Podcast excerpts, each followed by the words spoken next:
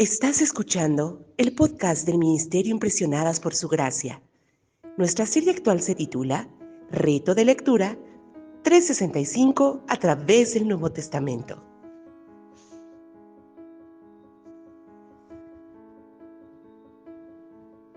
El reto de hoy es leer Marcos capítulo 13, por lo que te animo a que puedas abrir tu Biblia y nos acompañes en este episodio a estudiar el Nuevo Testamento.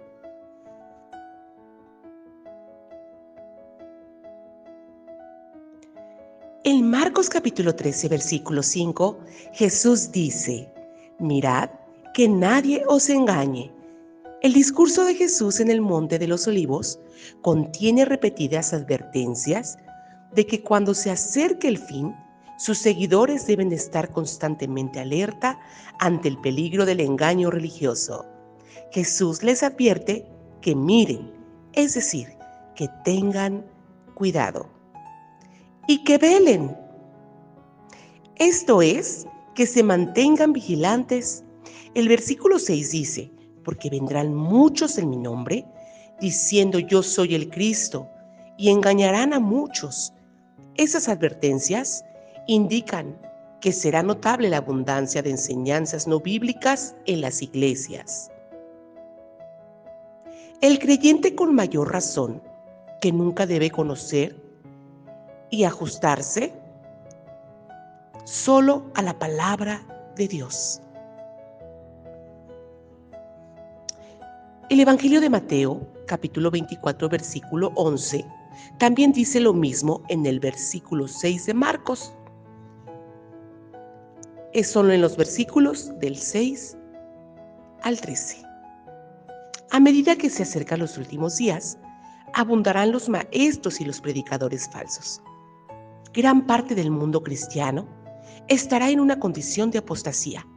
Solo una minoría permanecerá leal y totalmente consagrada a la verdad de la palabra de Dios y a la justicia bíblica.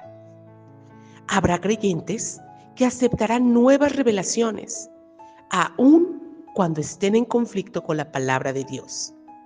Eso conducirá a la oposición a la verdad bíblica dentro de las iglesias, de lo cual nos habla Primera de Timoteo, capítulo 4, versículo 1. Los que prediquen un evangelio torcido pudieran incluso obtener puestos estratégicos de liderazgo en denominaciones e instituciones teológicas, permitiéndoles engañar y descarriar a muchos dentro de la iglesia en Gálatas 1, versículo 9, el apóstol Pablo cita a los creyentes, como antes hemos dicho, también ahora lo repito, si alguno os predica diferente el Evangelio del que habéis recibido, sea anatema. Es decir, anatema significa maldito, maldición. Millones de personas de todo el mundo participarán en el ocultismo, la astrología, la brujería, el espiritismo, etc. Se multiplicará mucho la influencia de los demonios y los espíritus engañadores.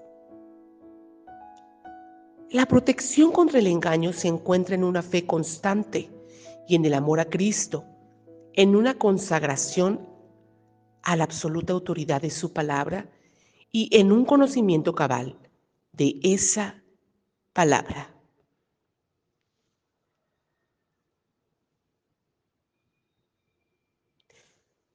Mañana continuaremos con este viaje a través del Nuevo Testamento.